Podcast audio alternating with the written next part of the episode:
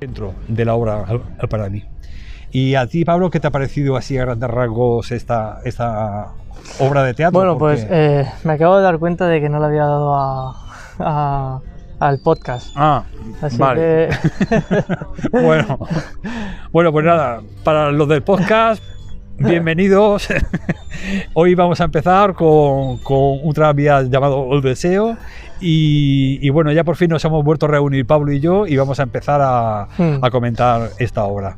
Eh, bueno, como comentabas, eh, este choque de culturas eh, y encima en un sitio tan cerradito como ese donde se resuelve esta obra de teatro y, libro, creo que hace mucho, ¿no? Y, y se nota el choque, la confrontación, eh, las diferentes personalidades y diferentes opiniones de cada uno que, hace que tome un, pues una energía y un dinamismo que, a mí es lo que me ha traído bastante, ¿no? Es esa, ese nerviosismo que, me hace no parar de leer, la verdad. Esta obra, eh, como os he comentado, se, escribió inicialmente como una obra dramática de teatro. La escribió Tennessee Williams, que él además tenía muchísima fama en Broadway. Eh, eh, donde estaba un poco el centro cultural, intelectual, y todos los actores, los mejores actores estaban en, esa zona. ¿no? Y entonces eh, él escribió en, eh, esta obra en 1947 y es considerada pues, una obra maestra de Tennessee Williams. Fue premio Pulitzer al año siguiente de ser escrita y es una metáfora de la condición humana, del encuentro de culturas, como os comentaba Pablo, del conflicto y la inevitabilidad entre la vida y la muerte, el entendimiento de esta realidad y posteriormente la representación de ella que hace Tennessee William eh, tenga una influencia en la definición de la palabra deseo en el resto de la cultura del siglo XX. Como todas las obras de este autor, una verdadera maravilla. Me ha encantado no solo el retrato de la vida en Nueva Orleans, sino sobre todo lo mejor de él, el desarrollo de los personajes. Descripción realista de los grandes cambios en la sociedad de la época y cómo sufrían a nivel social. En fin, una obra maestra. Eh, hay un, elemento, por ejemplo, que a mí me ha encantado y es que Blanche Dubois eh, venía, esta mujer no sabe que no había trabajado nunca y venía de una, porque era una familia. bien no. Eh, una, era una, ella venía de una familia de, de terratenientes del sur. Mucho dinero. Y ella, pues claro, ella era una flower power. Ella solamente leía, se cultivaba eh, eso lo tenía vida para el, para el baile, para los vestidos, para ella misma, para ella, para la belleza. Mm. Y de golpe y porrazo no le va bien, por lo que sea, por todos los acontecimientos históricos que ocurren en, el sur de Estados Unidos, tiene que irse a vivir con su hermana y allí se enfrenta a la dura realidad, a la cruda y ruda realidad de unos inmigrantes obreros que tienen que estar trabajando ahí todo el día, solo llegan por la noche ya ahí para jugar ahí a las cartas y echar un rato con los amigos y beber. Y entonces ella, pues que era una muchacha elegante de la que venía de la pequeña aristocracia sureña, etcétera, eh, bueno, encuentra ahí un, cambio en su vida bestial. Y los diálogos son alucinantes porque eh, cómo consigue Tennessee Williams meterse en el papel de ella de su mentalidad y su cultura ancestral y luego como el polaco este, el, marido de su hermana Estela, pues era un bruto que no es que fuera mala persona, pero que era un, hombre no cultivado, un brutote que venía cansado de trabajar y no le gustaban las tonterías, no estaba él para... Sí, yo creo que de, golpe y porrazo le, le, devuelve a la realidad, ¿no? A, Exacto. A la tierra mundana del resto del mundo.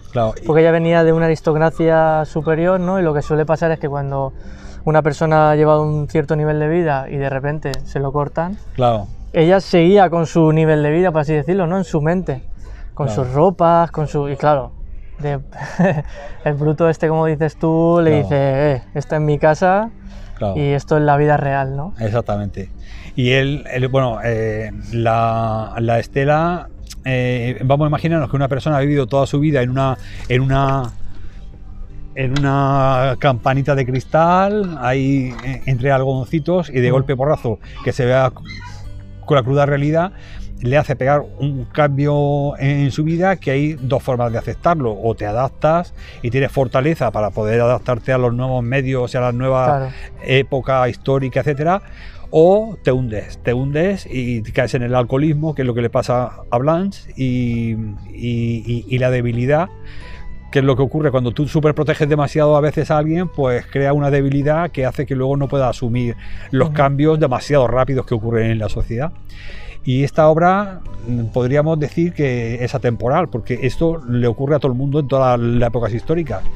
Hay veces en los que hay cambios históricos tan importantes que cuando tú no preparas a los hijos, no preparas a la gente para tener eh, instrumentos de cultura o de, capacidad para poder adaptarse a los nuevos medios, se va quedando atrás y lo que es lo que, lo que le rodea Claro. supera a, a la persona y por eso pues existen las drogas y, y los alcoholes y la evasión, intentar Claro. esconderse de, de los Yo problemas. creo que Estela como eh, desaparece un poco de esa vida antes, se hace más a la idea y, y consigue adaptarse a- al mundo real, por así decirlo, pero como la hermana lo vive de golpe y porrazo, no consigue superar eh, es- ese cambio ¿no? de vida. Claro, y- porque Estela era más joven. Entonces, Claro. entre que era más joven, no había cogido tanto la cultura de, de, de Blanche y luego que, que se había ido antes de casa, Claro. pues le había dado tiempo un poco. Bueno, y también el amor, el estar enamorada,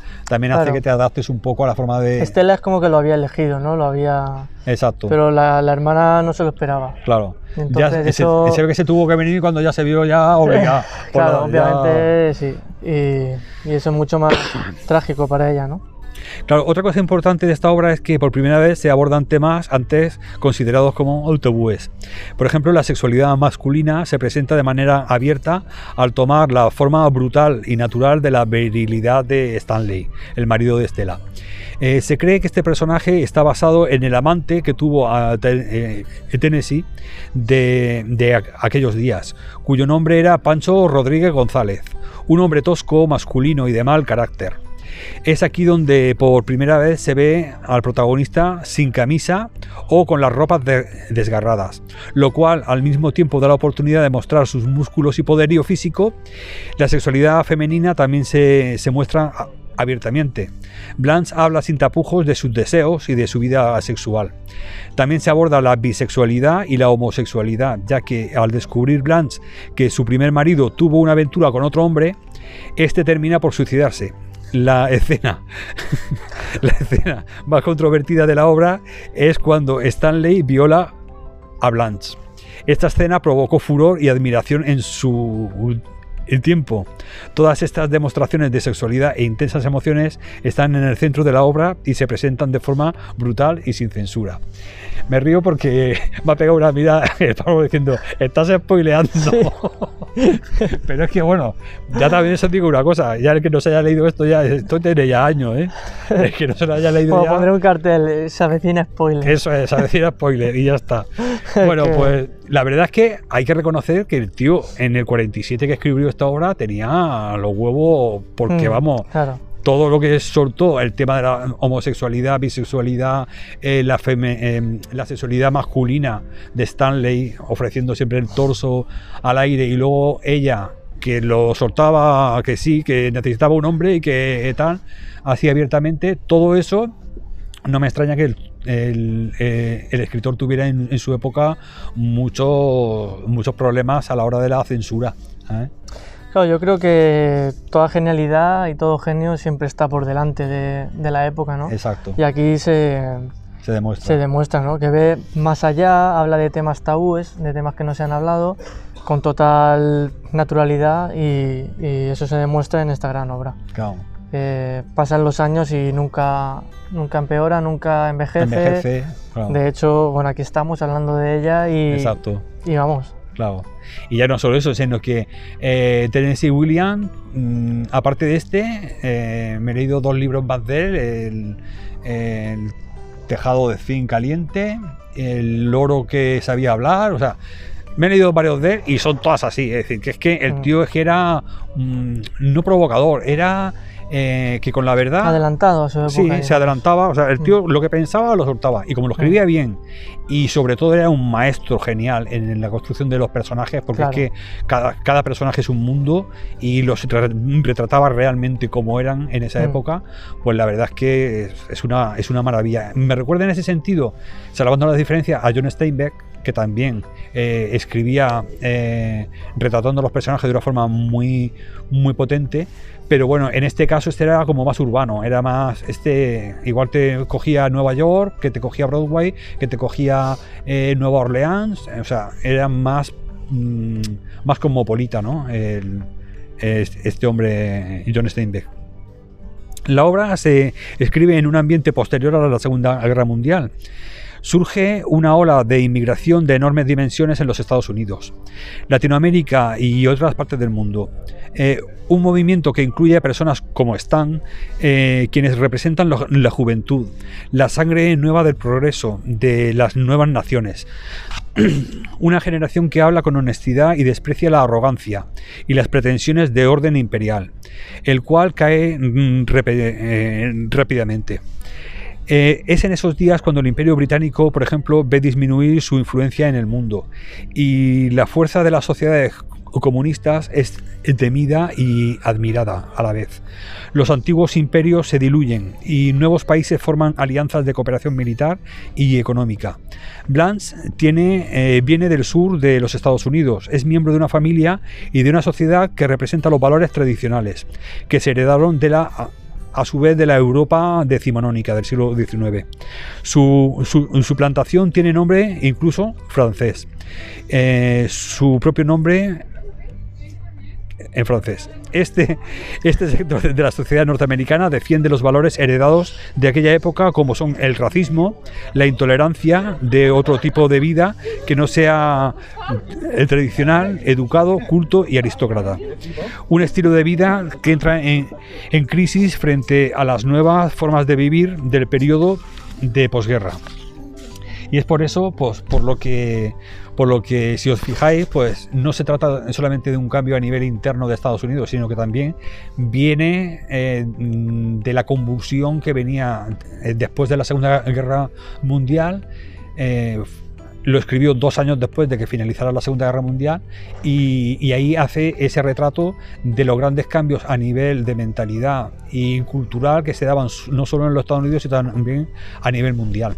Porque bueno, un polaco que venga con, porque además están, pues tiene un poquito un toque, un, un tocado machista. Sí, Hay que reconocer Bastante. que con mi nuestra mentalidad bastante, sí. de hoy es, es eso, nos sorprende que sea tan machista. Pero es que Mm. un polaco que venía en los años 40, de, también de pasar la Segunda Guerra Mundial en aquella época, pues habría que ver también mm, cómo venían deformados. Tampoco tendría una- un nivel cultural muy, muy para echar el cohete. No, no. No lo pinta muy culto, la verdad. Claro. Pues claro, como tú dices, viene de esa cultura, eh, trabaja y llega a casa y lo único que hace es beber y jugar, pues Exactamente. eh, tampoco se le puede pedir mucho más. claro. Pero Bueno, pues para finalizar este primer libro vamos a, vamos a puntuar. Así que, Mm. ¿qué le has dado tú de puntuación? yo le doy un Pablo? 5. Un 5, casi en la mano, ya te has copiado. Yo también le he dado otro 5 sobre 5 en Goodreads. por lo A que. mí las lecturas que tan dinámicas, tan y que se, me gusta mucho que, se, que esté en un mismo escenario, ¿no? Y que en ese mismo escenario pasen tantas cosas. A mí eso me, me gusta mucho. Claro, que lo que demuestra que es una obra centrada en personaje. Exactamente, exactamente. Lo O sea, demás es en el eh, y yo creo que es muy difícil que en un mismo lugar eh, y con los mismos personajes eh, se haga una gran obra, ¿entiendes? Claro. Yo creo que, que es más complicado y si lo haces bien, pues se nota mucho más. Claro, claro. Y yo creo que además en esta época, eh, con todos esos eh, cambios que estaban ocurriendo, la verdad es que el haber escrito, por ejemplo, novelas de aventuras, de viajes, etcétera, pues eh, está bien, ¿no? Porque siempre es la evasión. Pero en este, Mm. en este caso es que este hombre eh, estaba señalando, estaba poniendo Claro, el dedo. si, si encima políticamente eh, Claro. hablas de temas que no se hablaban en esa época, pues Claro. obviamente tiene más peso, ¿no? Exacto. Estaba desarrollando más los cambios que estaban ocurriendo entre, entre la gente de esa época y luego ya estaba tirando la caña de, de eso, de- estaba rompiendo nuevos... Y de hecho, yo creo que hasta que llegó la caza de brujas en los 50, la primera caza de brujas en los Estados Unidos, eh, en los 40, creo que fue ahí un... De, ese periodo de, de, de posguerra fue un poco el más abierto, en, eh, entre comillas, ¿no? porque lo estaban pasando mal por la reconstrucción de la guerra y tal, pero Mm. fueron esos mm, 10 años, del 46 al 55 o 56, fueron bastante, bastante abiertos y, y progresistas. Y creo que ese momento fue el que aprovechó muy bien Tennessee Williams para poder soltar estas, estos pedazos de obra que, que hoy, pues bueno, todavía siguen estando muy vigentes, como dice Pablo. Y bueno, para finalizar, ¿quieres comentar alguna cosilla más última sobre No, un tranvía llamado Deseo? eh, Pues nada, vamos a recordar... todo. Perdón por el Sí. principio Ah. del podcast. Para los de podcast, pues nada, veréis el, el podcast, lo podéis ver entero en lo que hemos YouTube. empezado a hablar en YouTube. Porque, Ahora, como tenemos dos libros más, Eso ya es. podemos. Exactamente, ponernos al día. Bueno, pues nada, eh, re- recordaros las, las plataformas donde nos podéis escuchar. Ahora ya las hemos cambiado un poco porque hemos visto, según la audiencia, las que más tienen. Y en este caso, bueno, pues nos podéis encontrar en Spotify, que es donde más escuchantes tenemos Ujú. ahora mismo. Después en Apple Podcast. Y por último en iBox. En, en esas tres plataformas. Pero bueno, en cualquier otra nos podéis en- encontrar buscándonos por Club Gorky Podcast. Y en YouTube, pues nada, eh, nos busquéis como Club Gorky Booktube Booktube. y ahí estamos. Ujú. Ah, hay menos vídeos porque eso, eh, Hemos estado paraicos. hemos estado tres, y, tres, y tenemos que juntarnos Pablo y yo, eh, y que haga un tiempo más o Tener menos que decente, soportarlo y tener que pues, aguantarme, en fin. Y Se bueno, alarga un poco más. y para despedirnos de este, de este primer eh, vídeo y podcast, pues eh, recordaros que para viajar lejos no hay mejor nave que un libro. Bueno, un besico Un saludo. y un saludo y Hasta hasta la semana que viene. Hasta luego. Hasta luego.